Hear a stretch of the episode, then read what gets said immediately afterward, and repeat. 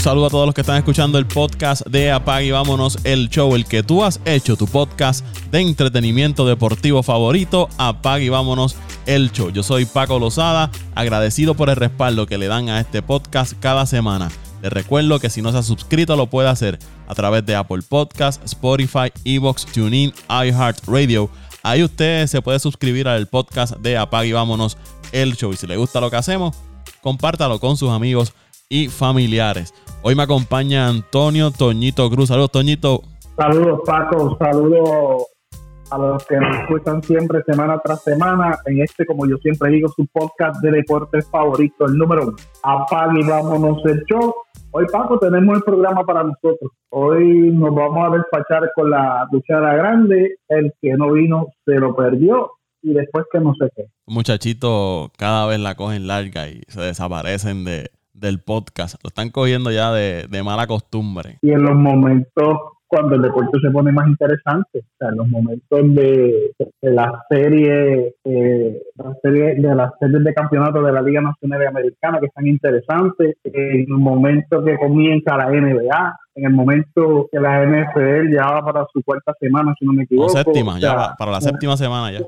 Para la séptima semana, fíjate Paco, para que, que, hay deporte, hay, hay tela para cortar y hay edad con esconder, pero ese es el problema de ellos. Ellos se lo pierden. Vamos a hablar eh, béisbol de las grandes ligas, Toñito. Eso es lo que está acaparando la atención ahora mismo. Eh, las series, tanto en la Liga Americana como en la Liga Nacional, las series de campeonato interesantes. 3 a 2. Allá está ganando Houston al equipo de Boston después de haber caído abajo en la serie 2 a 1. Se recuperaron, ganaron dos juegos corridos y están dominando la serie ahora 3 a 1. Y en el caso de la Liga Nacional, los Bravos, eh, tipo de Yabu, como ocurrió el año pasado, ganan los primeros dos juegos de la serie, se van arriba 2 a 0. Los Dodgers ganan ese tercer juego. Bravos responden en el cuarto juego, ponen la serie 3 a 1 y el quinto juego lo ganan los Dodgers y ahora están 3 a 2. Se repetirá la película del año pasado. La misma historia. Esto está, está por verse.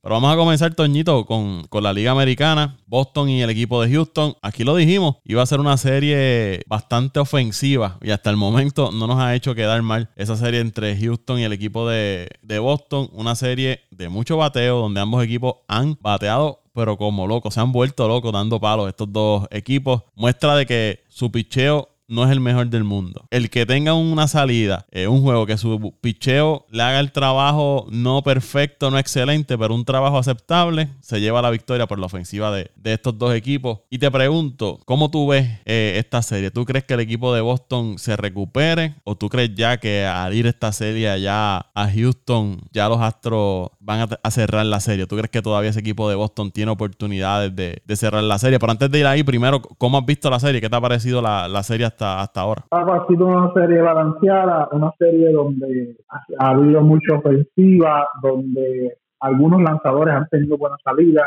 como el caso de, de Valdés, si no me equivoco, el, de, Houston, que ha repetido salidas buenas. Hay otros lanzadores que no han tenido la suerte. De, noche el bullpen de, de un equipo luce inmenso, el de otro equipo luce regular el otro juego viene de el bullpen que lució inmenso, viene el otro equipo luce regular y el que lució regular luce inmenso. Yo entiendo, Paco, contestando la pregunta de que si entiendo que Boston va a igual en la serie, yo entiendo que sí. No hay nada seguro, pero yo entiendo que sí. Boston no, no va a dejar esta serie se acabe tan fácil, pero ganarle el, a Houston en su parte eh, en esta etapa de la temporada, en estas situaciones bien difíciles. Eh, nuevamente ha demostrado que Houston tiene una ofensiva que es envidiable. sigue bateando muy bien. Correa, aunque el último juego no lo muy bien, está bateando muy bien en la postemporada. Michael Brandy, el Gurriel, Alex Bregman, que ha tenido como un pequeño despertar. Jordan Álvarez, que ha aportado lo que no ha aportado el año, lo que no aportó el año pasado porque no estuvo y, lo que lo que no aportó en parte de la temporada. Eh, y así por el estilo eh, McCormick y Tucker han, han, han, han, respondido los momentos clave y esa ha sido la diferencia en la serie. Eh, con Boston uno nunca puede eh, descartarlo, un equipo que también tiene muy buena ofensiva, eh, pero pues no, no ha sido consistente, aunque ninguno lo ha sido consistente. Yo entiendo que sí, que la serie se debe empatar para beneficio de Boston y para beneficio de nosotros los fanáticos que nos gusta el béisbol.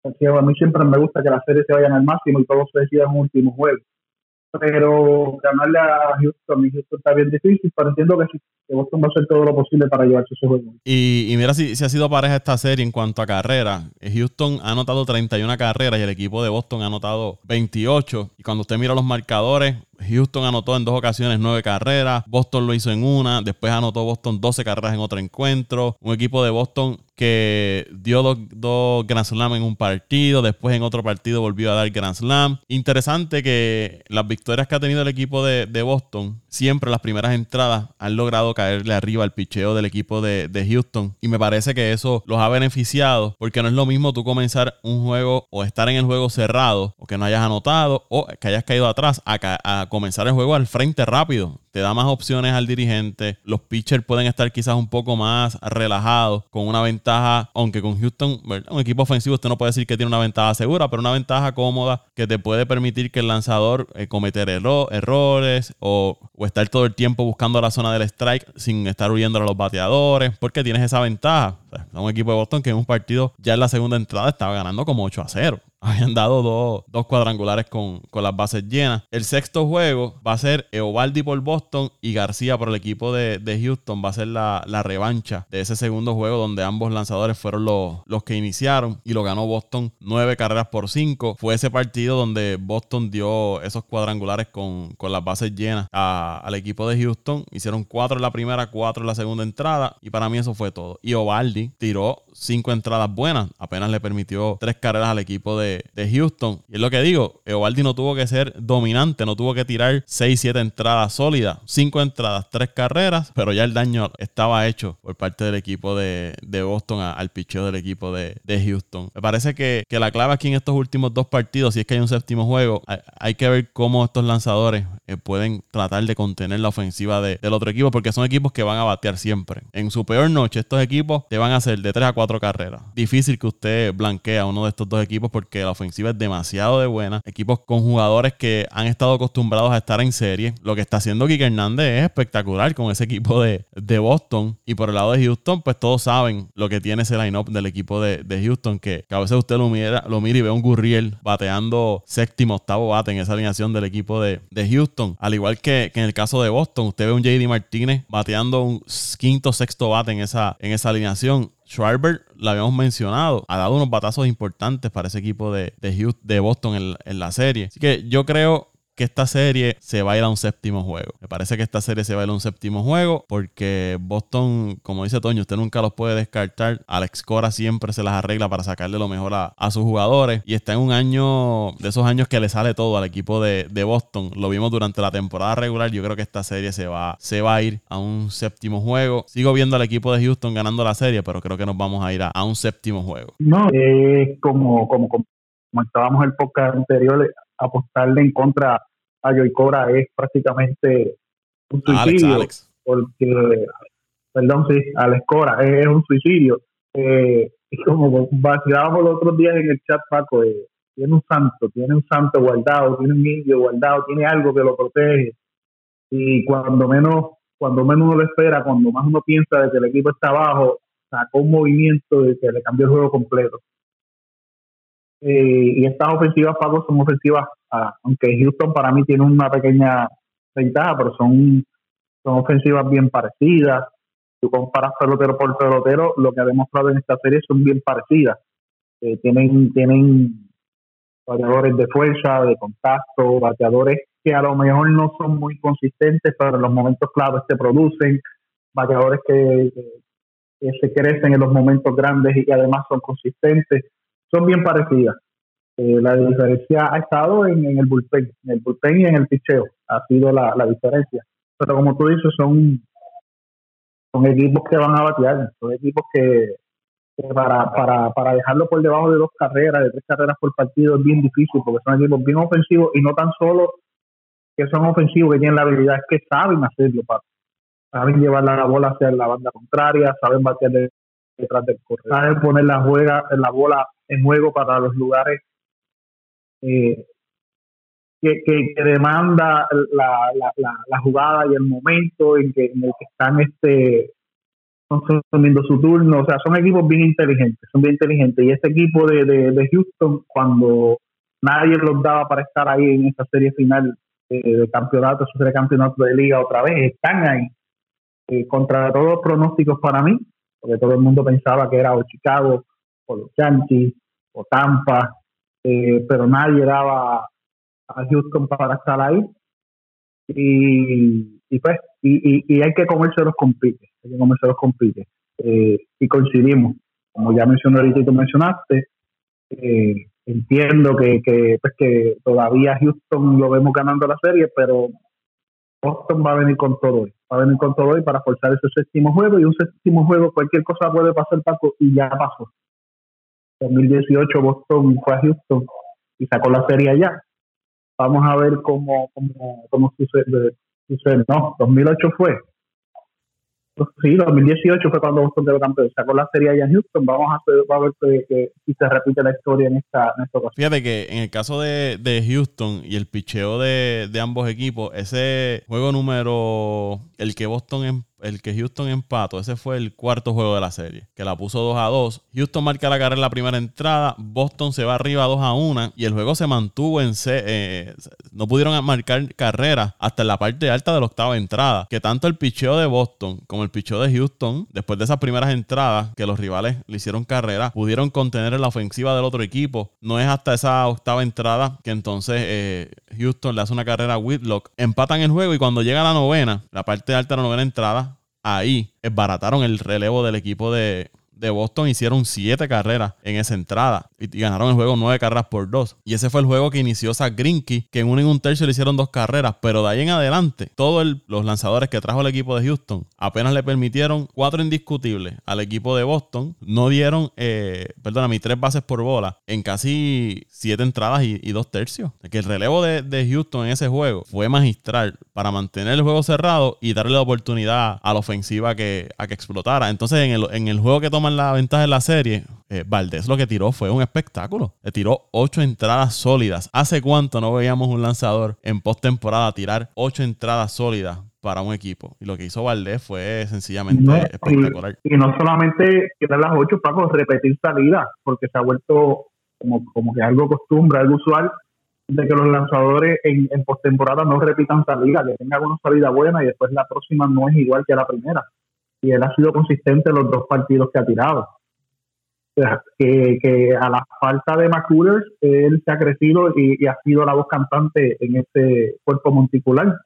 Que si Houston está donde está, por los dos partidos que él ha tirado prácticamente. O sea, los dos partidos que él ha tirado fue el primero de la serie y ahora, y los dos partidos han sido victorias para, para Houston y los dos juegos, eh, dos joyas monticulares, Paco. Dos joyas monticulares. Así que Vamos a ver qué sucede esta noche porque esta serie está bien interesante, no ha defraudado y para aquellos que nos escuchan, se dijo aquí primero lo que iba a pasar.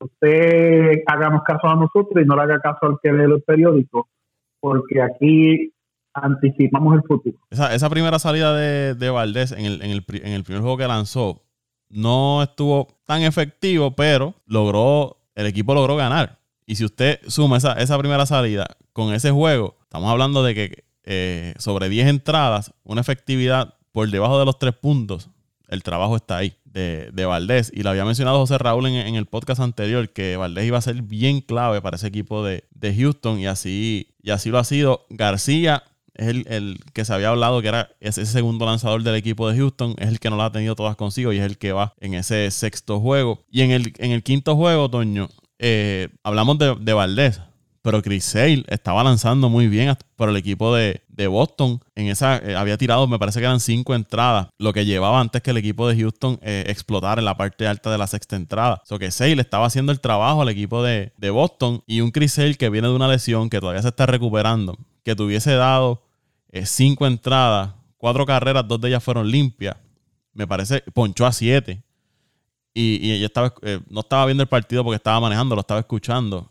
Y estaba estaba dominando. Lo que pasa es que en esa, en esa cuarta, en esa quinta, sexta entrada, perdóneme, la sexta entrada comenzó, comenzó a meterse en problemas, pero hasta el momento estaba lanzándole muy bien al equipo de, Boston, eh, Chris Sale. No, y, como comentamos también en el análisis de la serie, Chris Sale iba a ser clave. Lo que él pudiera hacer, te recuerdo que no sé si fuiste tú o José que lo mencionaron, que si Chris Sale le podía dar cinco o seis entradas buenas a Boston, las posibilidades de Boston iban a aumentar de, hacer buen papel la serie y de ganar la serie.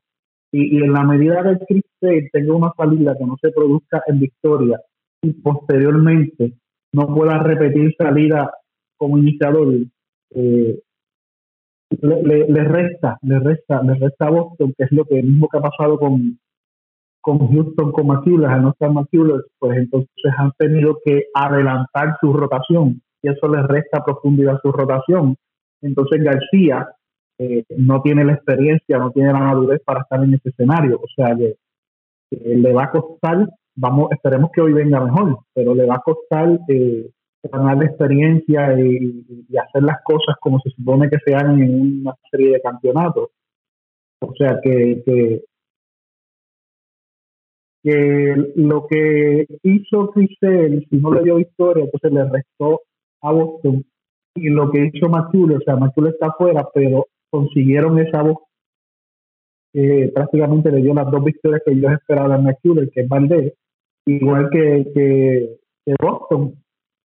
Va a depender de que, de que hoy, eh, o, Valdi es que se llama, siempre va a ser difícil mencionar ese nombre, eh, le dé buenas, le dé buenas entradas y que Eduardo Rodríguez repita su salida porque si, si eh, estos dos lanzadores no, no le dan lo que necesita Boston, lamentablemente esa serie no pasa de hoy.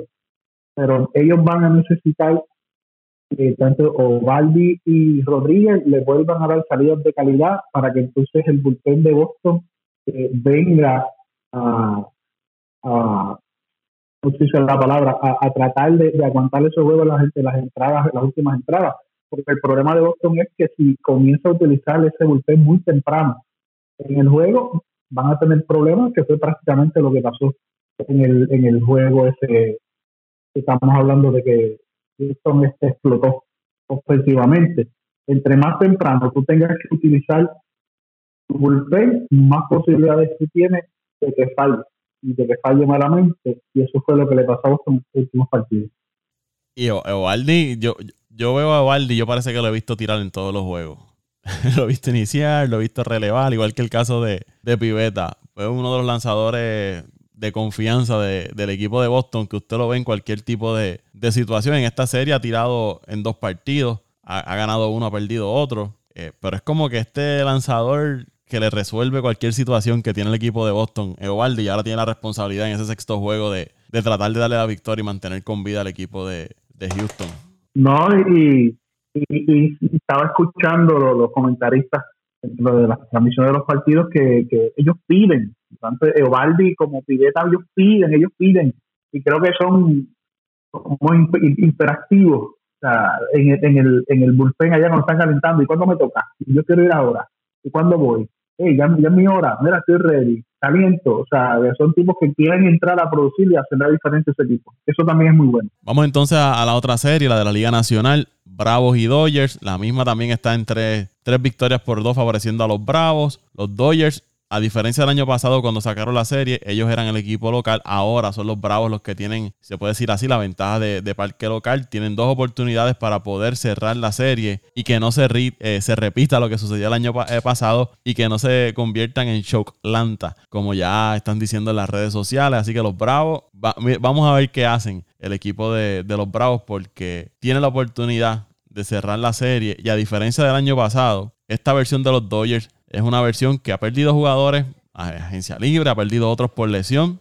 Ahora se le lastimó Joe Kelly, uno de sus principales relevistas, que me encanta cuando está en la loma Joe Kelly, porque es este relevista que le pone sazón al juego, que se está burlando de los rivales, le habla a los bateadores y siempre está eh, dándole sazón a, los partidos. No va a lanzar el resto de la temporada. Justin Turner lo perdieron también por el resto de la postemporada. Tenían la baja de Kershaw, tenían la baja de Bauer. Eh, Max Muncy tampoco está disponible. So que han tenido una serie de jugadores que se han estado eh, lastimando el equipo de los Dodgers, pero con todo y eso, los Seegers de la vida, los Bellinger de la vida, los Chris Taylor eh, han sacado la cara y han mantenido ese equipo a flote. Y lo que se hablaba, que los Dodgers quizás podían tener la ventaja eh, en el picheo por los nombres que tenían ahí. Scherzer, Urias, Bueller, no han sido tan efectivos como quizás la gente esperaba y no le han podido dar salidas de calidad a ese equipo de, de los Dodgers. Scherzer lo estuvo haciendo, pero ya en esa cuarta quinta entrada él mismo reconoció que tenía el brazo eh, muerto porque había relevado en aquel juego para cerrar la serie frente al equipo de, San Francisco. Y me parece que, claro, usted tiene que hacer todo lo posible para ganar, pero esos movimientos de lanzadores que ha hecho el dirigente eh, Roberts del equipo de los Dodgers son los que lo tienen en esta situación de estar atrás en la serie. Porque él de momento trae a Urias a relevar en un, en un desafío cuando sabe que tiene que iniciar dos, tres días después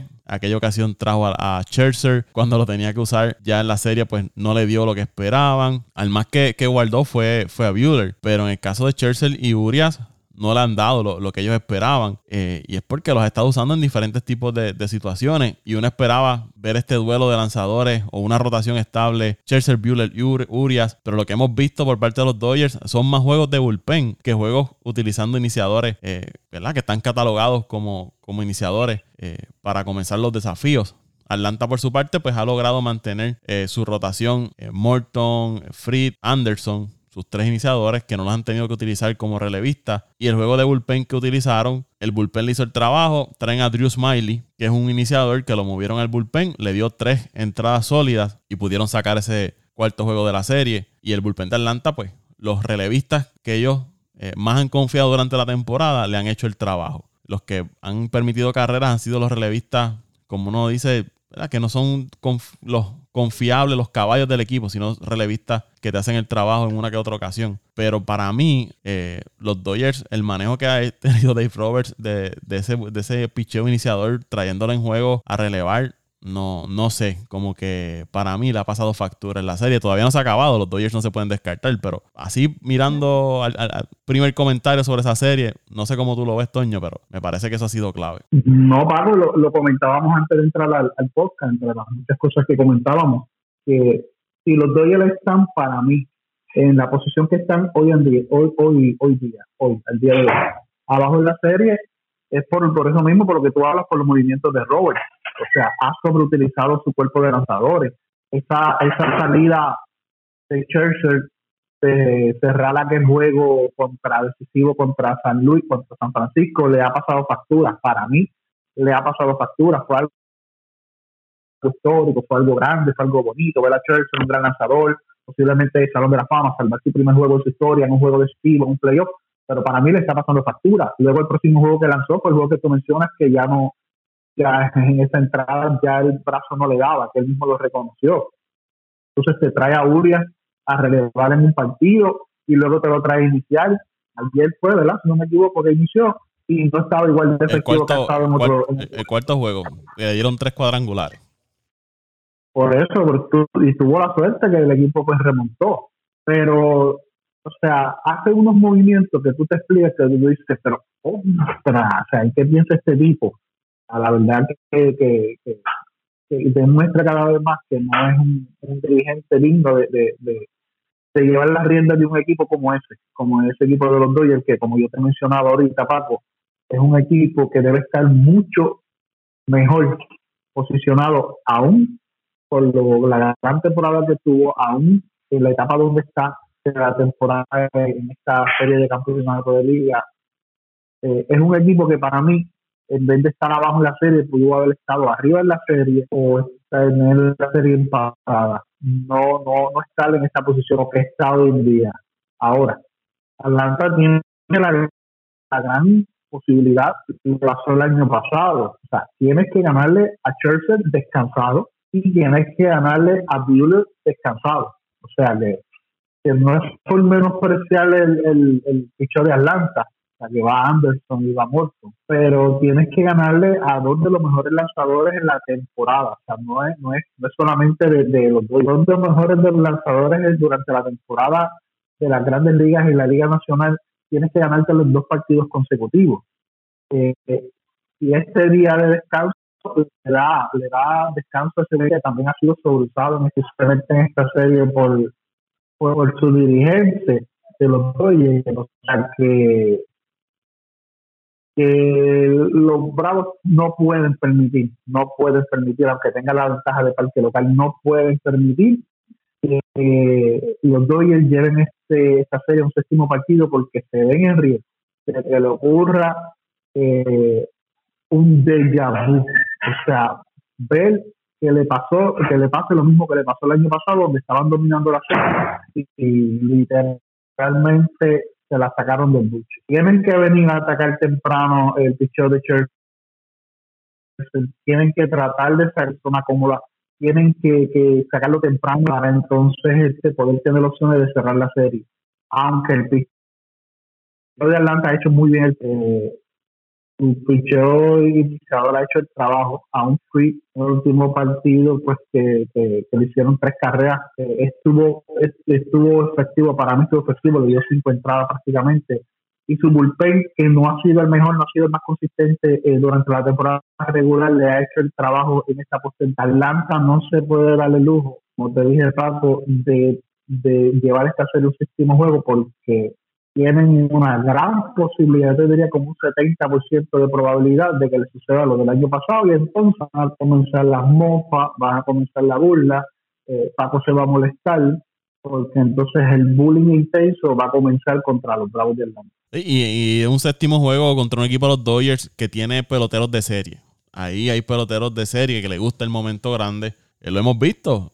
vuelvo y, repito. Bellinger, Seager, Taylor, eh, Mookie Betts son peloteros que le gusta, el Will Smith, el receptor, son peloteros que le gusta eh, este tipo de, escenario. Y esta serie también, lo que habíamos hablado, Toño, una serie que se mencionó en el podcast anterior, una serie que iba a ser más cerrada de lo que la gente pensaba. Esos primeros dos juegos Atlanta los ganó en la última entrada prácticamente. Hubo otro que los Dodgers remontaron tarde en el juego, me parece que fue la octava entrada. Luego Atlanta gana, el juego se abre ya en la en la novena entrada. Y los Dodgers en ese último pues abrieron el juego temprano, pero todo el mundo pensaba que los Dodgers ganaban o barrían la serie, o después de Atlanta haber ganado ese primer juego, los Dodgers iban a ganar cuatro juegos consecutivos. Pero ha sido una serie más cerrada de lo que la gente había esperado. Y aquí se habló, no se durmieran con el equipo de Atlanta. Los Dodgers tenían unas bajas eh, significativas en, en su roster. Y hasta ahora ha sido una buena serie. Vamos a ver qué puede hacer Anderson en ese sexto juego para el equipo de Atlanta. Anderson es un lanzador prácticamente novato. Tuvo la temporada pasada con esto del COVID, lanzó muy bien en postemporada, pero es un lanzador que tiene problemas siempre en la primera entrada. Su peor entrada en todos los partidos es la primera. La efectividad que tiene en esa primera entrada está casi cerca de los 7 puntos. Luego de ahí, por debajo de, los 3 puntos, los 2 puntos bajitos de su efectividad. O que debe mantener esa primera entrada en cero. Si logra cerrar esa primera entrada en cero, me parece que, puede completarte 5 entradas. Es fácil. Un lanzador que, que su change-up, su cambio es uno de los mejores de las grandes ligas. Difícil de batear ese cambio. Y en ese juego que lanzó, que no fue efectivo, que salió temprano en el juego, tiró tres entradas, dos carreras, y él lo sacan porque los Bravos en ese momento tenían oportunidad de anotar carrera. Habían, me parece que habían habido dos hits consecutivos de Arnaud y de Swanson. Y entonces el dirigente opta por traer un bateador emergente en esa parte baja de la cuarta entrada. Que si no me equivoco, ahí empataron el, juego. O que él sale por esa situación. Eh, pero si él logra darle cinco entradas a ese equipo de Atlanta, contener esa alineación del equipo de los Dodgers, los, Bravos van a tener eh, grandes oportunidades de, de llevarse la serie. Dos jugadores que me gustaría hablar, Toñito, por el lado de Atlanta, Eddie Rosario. Lo que está haciendo Eddie Rosario con el equipo de los Bravos es increíble.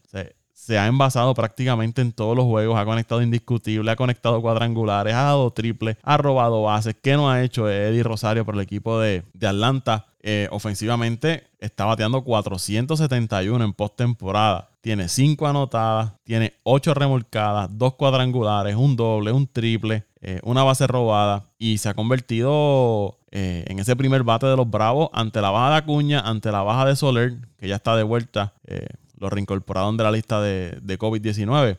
Pero Di Rosario se ha quedado con la posición tanto en, en, los bosques como primer bate. Y en el lado de los Dodgers, lo que ha hecho Chris Taylor por el equipo de los Dodgers, manteniendo ese equipo vivo.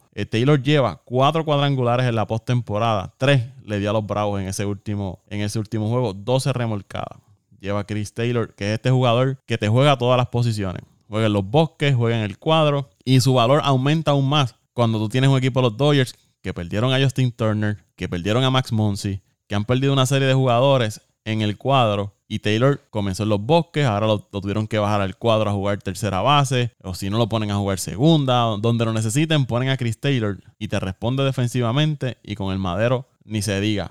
Lo que está haciendo Chris Taylor manteniendo ese equipo de los Dodgers es increíble. No, Pago, y, volviendo al caso de, abundando más en el caso de Eddie Rosario, es un, jugador que desde que está en, pues, estuvo en Minnesota, eh, era uno de los jugadores que, más carreras empujaba en su equipo y, todavía el día de hoy todo el mundo se sorprende cómo Minnesota lo dejó ir de la manera que lo dejó ir.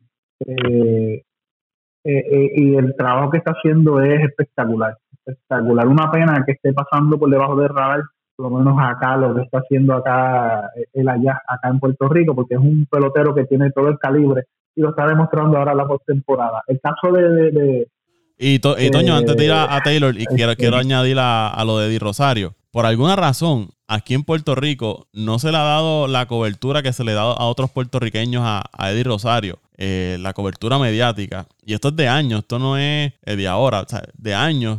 Ha sido este jugador de Puerto Rico, de todo ese grupo, de los Correa, de los Baez, de los Lindor, que siempre no se habla mucho de él. Por alguna razón no, no se ha hablado mucho de él. Y de momento está teniendo esta eh, serie con los Bravos y no, no ahora en la serie. Y lo hemos hablado en el chat desde que llegó a, la franquicia de los Bravos, que se recuperó de la lesión cuando vino en cambio desde Cleveland, lo que está haciendo para el equipo. Y de momento, todo el mundo ahora anda detrás de Eddie, Rosario. Todos quieren hablar con Eddie Rosario, todos quieren buscar a Eddie Rosario. Pero cuando el muchacho de Guayama estaba en Minnesota, poniendo buenos números, con buenas temporadas, como que no le daban la oportunidad, no se hablaba mucho de él. Y de momento ahora que está acaparando la atención mediática en los Estados Unidos, que usted pone los highlights y de las cadenas deportivas y usted ve a Di Rosario, usted ve las redes sociales explotando, hablando bien de Di Rosario en Atlanta, se han enamorado de, Di Rosario. Ahora en Puerto Rico, como que todo el mundo se dio cuenta de que había un pelotero eh, que juega en los bosques de nombre Di Rosario que está teniendo una buena serie. Y no es de ahora, usted busca, los números de Di Rosario. Siempre, siempre empujando carreras, por eso te digo que era, que era el, el, jugador que más carreras empujaba o más por ciento de carreras empujadas tenía por turnos en Minnesota. Pero sin embargo, Paco, ¿te acuerdas cuando él lo subieron que tuvo sus problemas de, disciplina, no de disciplina a nivel personal, sino de disciplina de juego. Recuerdo que ahí sí lo mencionaron, ahí sí le dieron cobertura y lo criticaron mucho. Pero muchachito supo reagruparse, supo enfocarse y reenfocarse y, y está teniendo los resultados que ha tenido. Eh, esperemos que Atlanta lo, lo, lo, lo firme y lo retenga. Porque el problema de Atlanta es que quiere jugadores sin invertir dinero eh, o mucho dinero, eh, pero de que ha subido su valor en, en la Grandes Ligas, ha subido el valor en las Grandes Ligas con la, con la temporada que está teniendo, la cobertura a nivel nacional, como tú dices, Paco, creo que consumimos bastante lo que es los medios nacionales en Estados Unidos. Le dan cobertura y lamentablemente que aquí en Puerto Rico no le den la misma importancia, la misma cobertura, la misma exposición que se le dan a, a pues vamos a mencionar los nombres, a los Correa, a los Avivares, a, los Lindor, a los Molina, a los Quique Hernández de la vida, mencionarte unos pocos, pero pues él no necesita eso, él está agarrándose todo por, mérito propio. Y si no nos cree, busca los números de Di Rosario. Hubo una campaña que él fue el líder en triples en, en la Liga Americana. Hubo campañas que conectó más de 30 cuadrangulares, que remolcó más de 100 carreras. Su promedio de bateo siempre ha estado sobre los 270, siempre ha estado por ahí en dobles cerca de los 25 30 dobles por temporada. Eh, remolcadas, como mencionó Toño, te, va desde el 70 eh, remolcadas por lo menos promedio durante la temporada. Corre bien las bases, tiene buena velocidad. Es un jugador eh, fogoso que te da energía en el equipo.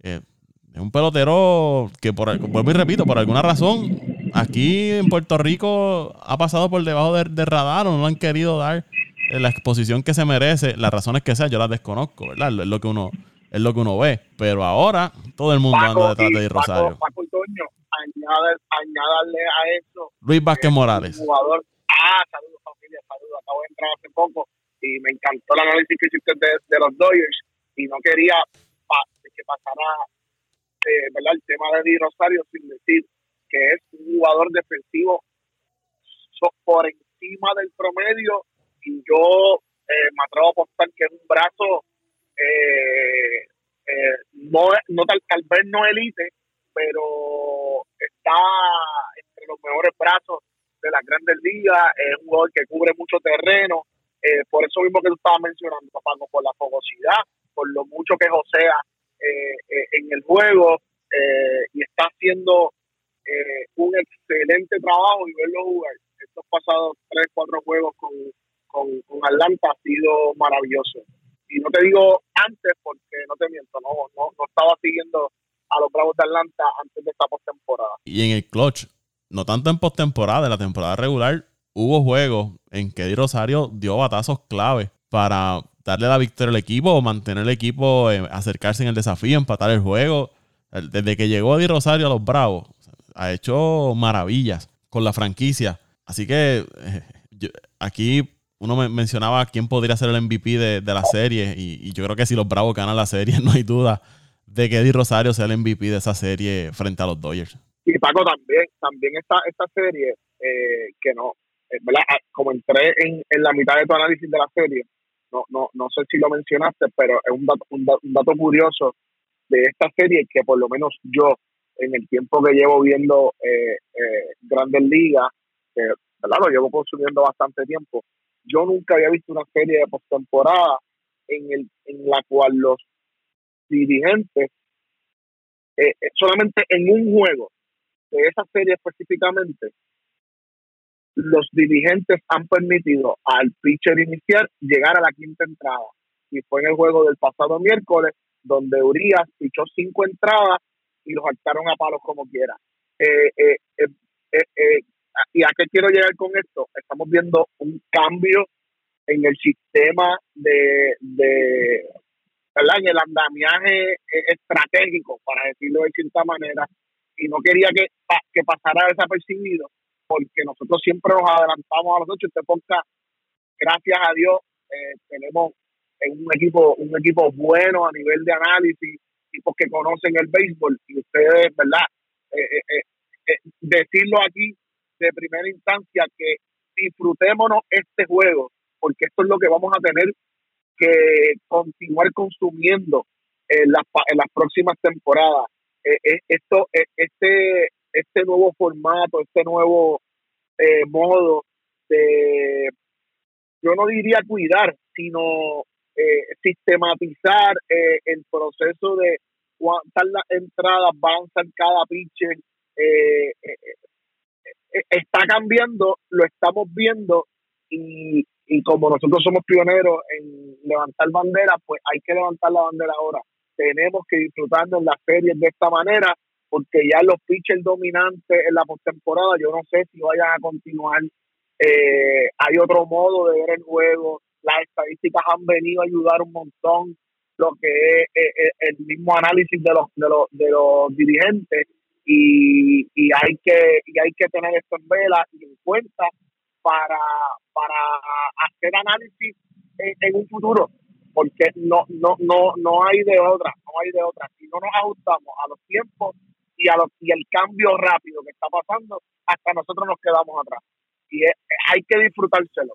No hay que tener pena porque Churchill lanzó cuatro entradas, porque Anderson lo sacaron teniendo una buena oportunidad en las bases, que rindió fruto porque empató el partido. Ese tipo de, de, momentos y de juegos tenemos que estar claros que se dan por la estrategia, por buscar alternativas, y, y, el, y el juego está cambiando con nosotros, eh, con nosotros no, eh, eh, ante nuestros ojos, y es importante que también nos acoplemos y disfrutemos este nuevo formato de juego de la Grandes Ligas y de cómo los dirigentes están llevando a cabo su, su, su proceso de, de, de, ¿verdad?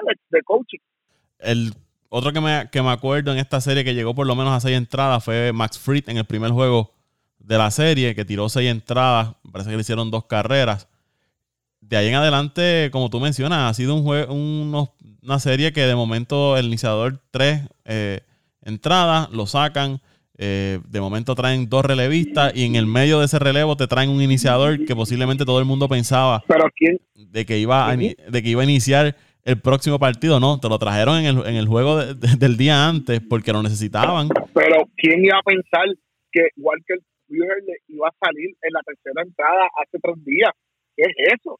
Uno de los pitchers más dominantes que tiene eh, eh, la liga actualmente pues entonces algo está pasando. No, no, nosotros como fanáticos no podemos sentirnos eh,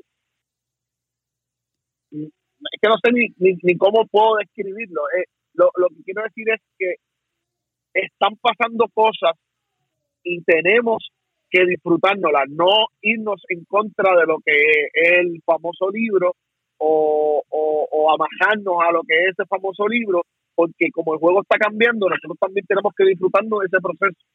Eh, el, de los pitchers más dominantes que tiene la liga, Mark Sechers. Cuatro entradas lanzó el, domingo pasado. Que se desintió el brazo agotado. Hombre, eso es para la grada, hombre. La verdad, estrategia del pitcher, estrategia del pitcher, yo no, el, del, coach, perdón. No, no le veo otra. Yo pienso que, que, eh, el, el, el, achacar a, dolencia no, no, no viene, no viene al caso ahora mismo. Lo que hay es que disfrutando lo que está pasando con el, con, con, con la liga y literalmente la misma serie que está súper buena. Caso de Buehler, 3 y 2 tercios de entrada cuando inició. Urias, cuando inició, 5 entradas, le hicieron como 5 carreras. Eh, y Scherzer parece que tiró 4 entradas, eh, lo que pudo lanzar. Estamos hablando que los tres principales lanzadores de los Dodgers si usted suma todas las entradas, no llegan a dos entradas. Eh, y me perdonan la matemática, estoy hablando aquí. Eso, eso, fue cuando lo sacaron a, a, a cuando sacaba el juego, él en la conferencia de prensa, él hace referencia a que él sentía el brazo muerto. Sí. y que había, era como parte, era efecto del, del día que él que relevó frente al equipo de, de San Francisco. Y otra cosa de esto que tú mencionas, Luis, y, Toño también puede puedo, eh, comentar, esto es, parte de las estadísticas, eh, todo este sistema ahora computarizado que te está diciendo a los dirigentes cuando los bateadores van a enfrentarse a X lanzador por segunda ocasión durante el juego, le conectan mejor, o este lanzador es efectivo enfrentándose a la alineación una sola vez, ya cuando vienen a enfrentarse en la segunda o tercera ocasión no es tan efectivo y por eso entonces vienen estos, estos movimientos. Y tenía gente que me, preguntaba, mira, pero ¿por qué el dirigente eh, no dejó a fulano? ¿Por qué sacó a fulano? ¿Por qué trajo un zurdo cuando la alineación solamente, cuando en esa entrada lo que hay es un zurdo y dos derechos? Y yo decía, eso son las estadísticas hablándote, diciéndote que ese lanzador que está ahí, que posiblemente es zurdo, pero le tira mejor a los derechos que a los zurdos, pues el dirigente trajo el zurdo. Posiblemente los bateadores derechos le bateaban 1.25 a ese lanzador zurdo y los zurdos le bateaban 250. Y tienes un zurdo y dos derechos, pues el dirigente se queda con el zurdo ahí en la, en la loma. Todo esto es, no es que el dirigente, ¿verdad?, está haciendo movimientos a lo loco o porque le dejó. A veces le sale, a veces no le sale. El batazo que dio Bellinger, todo el mundo, ah, le tiró una recta. Pero si usted mira la repetición, esa recta estaba casi en los hombros de, de Bellinger, una recta altísima. Fue el picho que le pidieron y le dio el batazo a, Jackson y cambió el juego en ese tercer partido de la serie. Que son. Eh, esta hora es estadística computadora y ya muy poco se le está dejando a, los dirigentes de que se dejen llevar por el llamado libro que, se hablaba mucho: zurdo contra zurdo, derecho contra derecho, lanzadores tirándote 5 o 6 entradas. No importaba si le, hacían, le hacían 4, 3, 4, 5 carreras, tenía que durarte 7 entradas, ¿no? Aquí es una entrada y te va. Y en postemporada, eh, más todavía. Y, como dice Luis, yo creo que, es momento de disfrutar lo que estamos viendo porque eso me parece que va a ser la norma eh, de ahora en adelante. No, y que y, Paco también, añado. Eh, nosotros llevamos tres años con el podcast, dos años y medio. Vamos para tres, gracias a Dios. Gracias, gracias a Dios para tres. Y desde el yo creo que desde los primeros episodios siempre eh, déjame ver cómo lo digo verdad porque no voy a decir la palabra crítica, pero no, no nosotros, eh, nosotros señalábamos a las grandes ligas como una liga que no quería, que, se sentía estancada. No sé si usted me, me, me, coge la línea. Entonces, yo desde hace un año y medio siento que las grandes ligas están haciendo cosas, están permitiendo cosas, eh, están exponiendo a los tipos.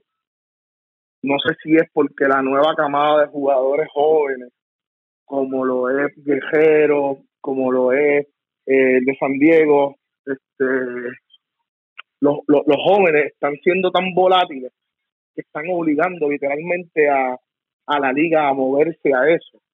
Pero si en un principio del podcast criticábamos, levantábamos bandera, ahora que están pasando estas cosas que hasta los coaches están permitiendo que se están metiendo, eh, mano, tenemos que ser agradecidos y disfrutándonos. Por eso es que hago el comentario, por eso es que levanto la bandera, porque a la misma, eh, eh, igual que criticábamos, pues vamos a aplaudir qué está ocurriendo. No sé si me entiende lo que estoy diciendo. El, me encantó lo que pasó en Boston hace tres días, que el pitcher este, el zurdo, eh, ponchó, hizo la, Rodríguez hizo la seña y cogió este Cora. Le dijo, no, no hagas eso. Pero cuando bajó, lo abrazó, le dijo, dale para adelante, ¿me entiendes? Esas son cosas que antes tú no veías ni en las cámaras. Pues por tanto, criticamos, pero aplaudamos ahora nosotros. Y yo levanto la, la, bandera porque yo mismo era uno de los que criticaba con velocidad. Y, y jugadores como Peterson y Atlanta, que de momento se pintó el pelo, de momento anda con un collar de perlas en cada partido y usted mira las gradas en Atlanta y usted ve todos los fanáticos de Atlanta con collares de perlas, los nenes con collares de perlas, todo el mundo anda con un collar de perlas eh, y es por lo que ha hecho Peterson que, es parte de, esto que tú mencionas, estos jugadores jóvenes, eh, dándole eh, una imagen fresca al béisbol de las grandes ligas que tanta falta le, le hacía. Ahora vemos, eh, en el caso de Peterson, muchas veces ve los tiros de cámara, el bate que está usando, porque él había dicho que el bate que había usado cuando dio el, cuadrangular de la serie contra Milwaukee es el, es, el bate de Anthony Rizzo. Pues buscaron la historia. ¿Por qué él tiene el bate de Anthony Rizzo? ¿Cuántos bates de Anthony Rizzo tiene? Y cada vez que va a batear, usted ve un tiro de cámara enfocando el bate que dice Anthony Rizzo. Todo esto, eh, Grandes Ligas está buscando poco a poco eh, ese mercadeo, eh, darle otro ángulo al, béisbol, hacerlo más dinámico, que no sea el béisbol tan aburrido, por decirlo así, ¿no? Sino que están buscando otras cosas, añadirle valor en distintas formas al béisbol, hacerlo un poco más tipo espectáculo para atraer fanáticos y seguidores y esos parques han estado llenos.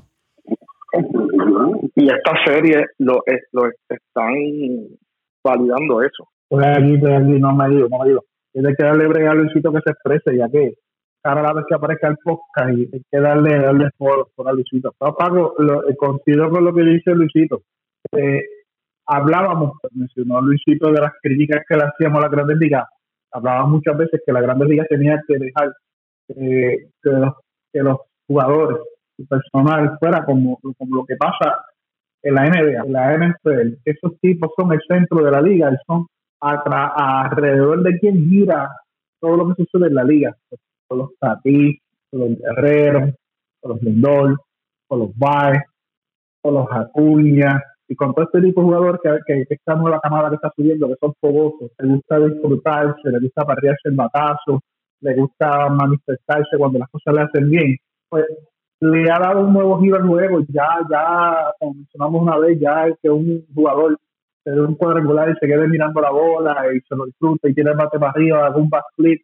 Antes el próximo bateador ya eso era un bolazo o era un problema, ya eso ya casi no se ve, ya eso se ha tomado como normal y eso le añade emoción al partido, le añade emoción al partido y los fanáticos se identifican más con estos tipos de jugadores. Así que bueno, que bueno lo que está pasando con los jugadores eh, y, que la Grande Liga se mueva hacia eso, porque hace falta, hace falta que el juego sea más dinámico, más, dinámico, más divertido. Eh, antes de, irnos, ¿Bravo cierra la serie o ustedes creen que los Dodgers logran sacar la serie? Bueno, pa, ya yo te dije ahorita que los Bravos se corren un gran riesgo de volver a repetir lo, que les pase, no volver a repetir, sino que le pase lo que le pasó el año pasado. Tienen que ganarse Churchill, tienen que ganarse a Bueller, un consecutivo, aunque Atlanta tiene la ofensiva y tiene el picheo hasta el momento, el picheo ha hecho el trabajo, tiene que ganarse a dos caballos que han demostrado ser sumamente efectivos en la temporada y, y que ya ambos tienen campeonatos.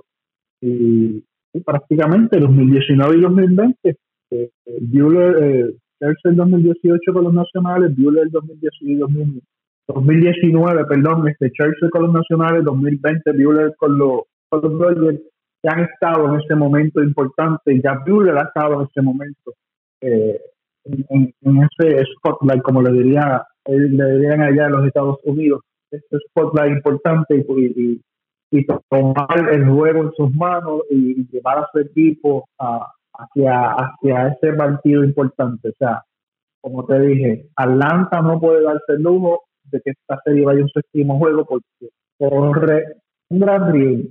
Diría que un gran con más de un 70%, si llega un séptimo juego, le suceda lo que le sucedió el año pasado. Tiene que acabar esta serie ya. En mi cuenta de Twitter, arroba Paco Lozada PR en Twitter, eh, puso una, encuesta de preguntando quién tiene más posibilidades de virar la serie, si los Dodgers o el equipo de Boston. Y hasta el momento, cuando estamos grabando este podcast, los Dodgers eh, llevan el 80% de los votos y el equipo de Boston el 20%. O sea que los que han votado piensan que los Dodgers pueden virar la serie eh, un 80% y mientras que el otro 20% piensa que el equipo de Boston puede virar la serie. Imagino que ellos se están dejando llevar por lo que ocurrió el año pasado, cuando los Dodgers lograron remontar la serie y ganarle al equipo de, los Bravos. Yo por lo menos voy a prender mis velitas y que por lo menos pueda disfrutar una serie mundial de los Bravos de Atlanta, que hace siglos, eh, perdóname, siglos no, décadas, que no, que no ven una serie, una serie mundial. Y, es un equipo que... Desde, 1999 para... Sí, décadas, ya han décadas. Y es un equipo que, que ha superado obstáculos y también eh, por el Eddie Rosario.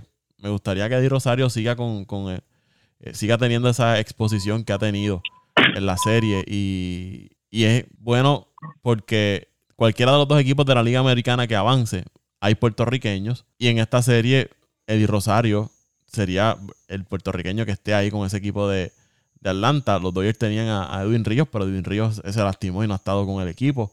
Eh, así que, me gustaría que fuera Atlanta por Eddie Rosario y cualquiera de los dos equipos del otro lado. Claro, la serie que, todo el mundo eh, espera y es la serie que, daría los ratings y, tendría la atención es Dodgers versus los Astros por la riña que hay desde el 2017 cuando los Astros quedaron campeones y de luego el escándalo de robo de señales y, esa riña que hay ahí. Pero ahora Joe Kelly se lastimó y no va a estar el resto de la, de la postemporada, que era uno de los jugadores más vocales en contra del equipo de, de Houston. La serie eh, del rating es Astros versus Dodgers, pero una serie, no, no te niego, quisiera ver a mis Bravos en la serie mundial. Y pago, y para que los Bravos hagan quedar mal a, este reportero de, aquel artículo que yo te mencioné, que decía titular grande, los Bravos buscan su primera serie mundial del siglo. Desde el siglo pasado los Bravos no llegan a, su serie, a una serie mundial. O sea, que los Bravos durante la década, la, década de 2000, 2010, 2010, 2020, no llegaron a una serie mundial. Están buscando su primera mundial de, ¿Qué mal se escucha eso? Mira, eh, a nivel de posibilidades, yo le veo posibilidades a ambas porque son equipos demasiado poderosos en el aspecto ofensivo y yo no veo sacando sacando a, a los Dodgers que están súper balanceados en ambos aspectos. Eh, yo no veo ningún equipo sacando a los Dodgers con, con solidez en el, en el picheo. So, que doy grandes posibilidades a cualquiera de, o, o tanto a Boston como a los Dodgers de ganar su serie a pesar de estar abajo.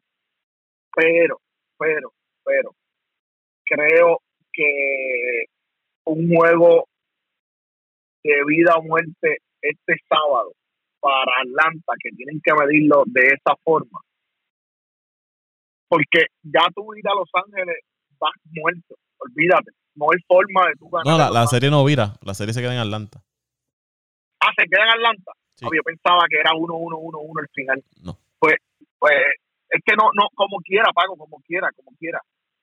Eh, a pesar de que tienes dos oportunidades en tu casa, de, eh, eh, el tú sentirte demoralizado a ese punto, la presión de que nos suceda lo mismo que nos sucedió el año pasado, son muchas cosas a la misma vez ocurriendo con ese equipo.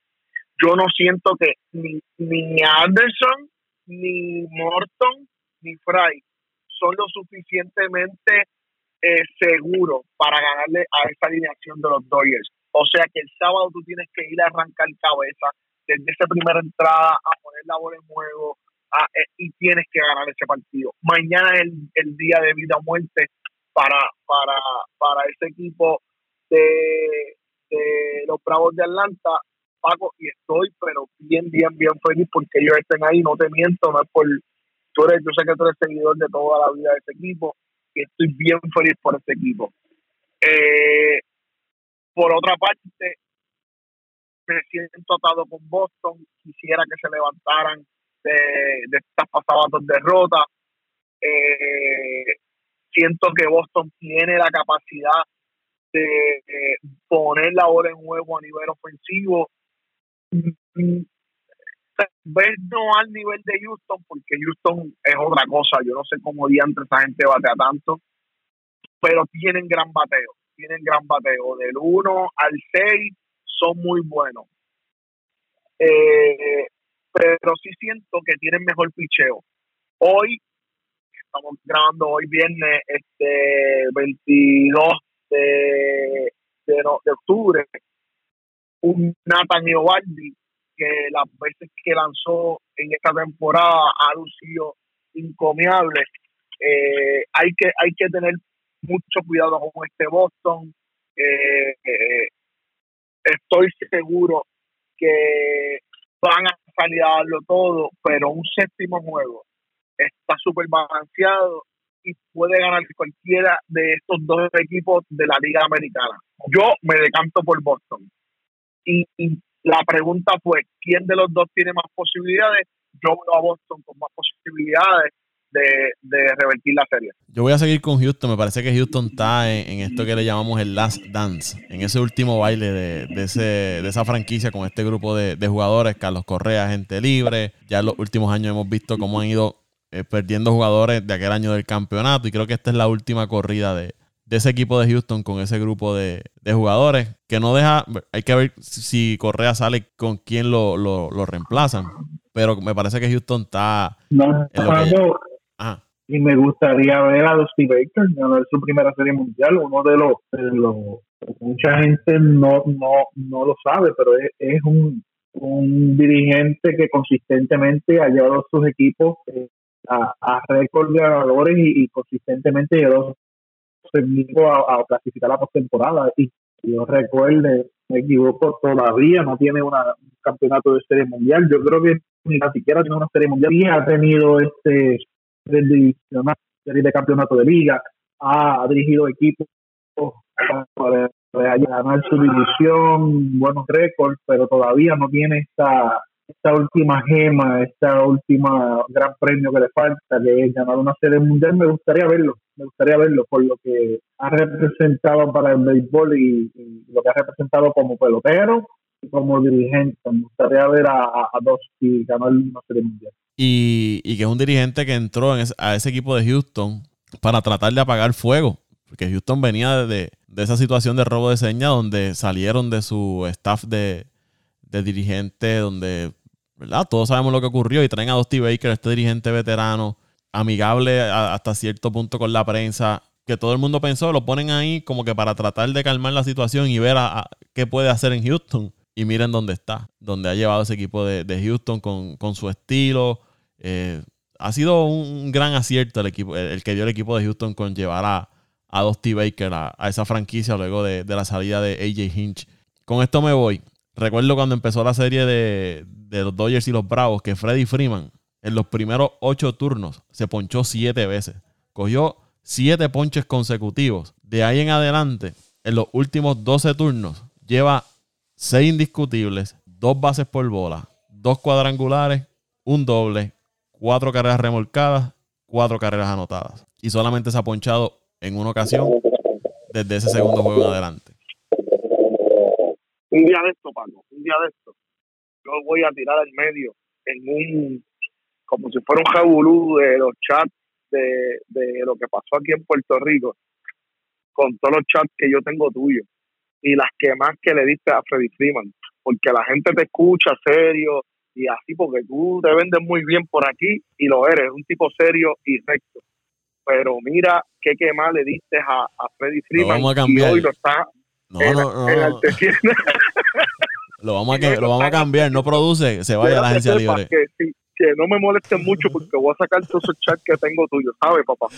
Que se vaya a la agencia libre si no produce el Freddy Freeman, que está en su último año de contrato y vamos a ver si logra por lo menos llegar a una, a una serie final con los Bravos, que por ahí se dice que pudiera estar de salida, que no, no renueva ahora mismo con, con los Bravos, lo que se dice. Veremos a ver qué sucede de, aquí a allá. ¿Dónde lo siguen las redes sociales, muchachos? Con esto nos vamos, se acabó esto. Este, pues Paco, a mí, gracias, como siempre te digo, gracias por la oportunidad que me da de estar acá. Y, bueno, me siguen en las redes sociales, como en mis redes sociales personales, Luis Vázquez, cualquier duda, cualquier pregunta, cualquier invitación a cualquier lugar, me pueden conseguir por ahí.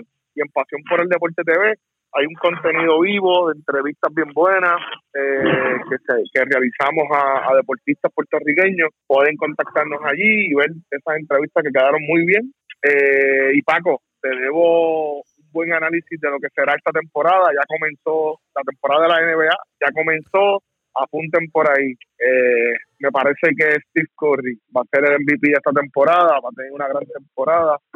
Eh, y apuesto a un back-to-back, no, no, necesariamente de campeonato, pero sí eh, los Bucks de Milwaukee van a, a, ir hasta el final nuevamente. Así que, José, cuando, me, cuando escuché el podcast, eh, me agradece esta. El compromiso está hecho. Hay que hablar del baloncesto de la NBA. Toñito Cruz. Bueno, Paco, como siempre, a mí me siguen en arroba Antonio Cruz 528 en Twitter, arroba Antonio Cruz 528 en Twitter. Ahí estamos siempre hablando de deporte, hablando sociales, hablando de todo un poquito. arroba Antonio Cruz 528 en Twitter. Ahí me siguen arroba Paco Lozada PR en Twitter, Paco Lozada PR en Twitter. Al podcast lo siguen en Twitter e Instagram como Apague y Vámonos el Show. Será hasta la próxima. Un abrazo a todos y gracias por el respaldo.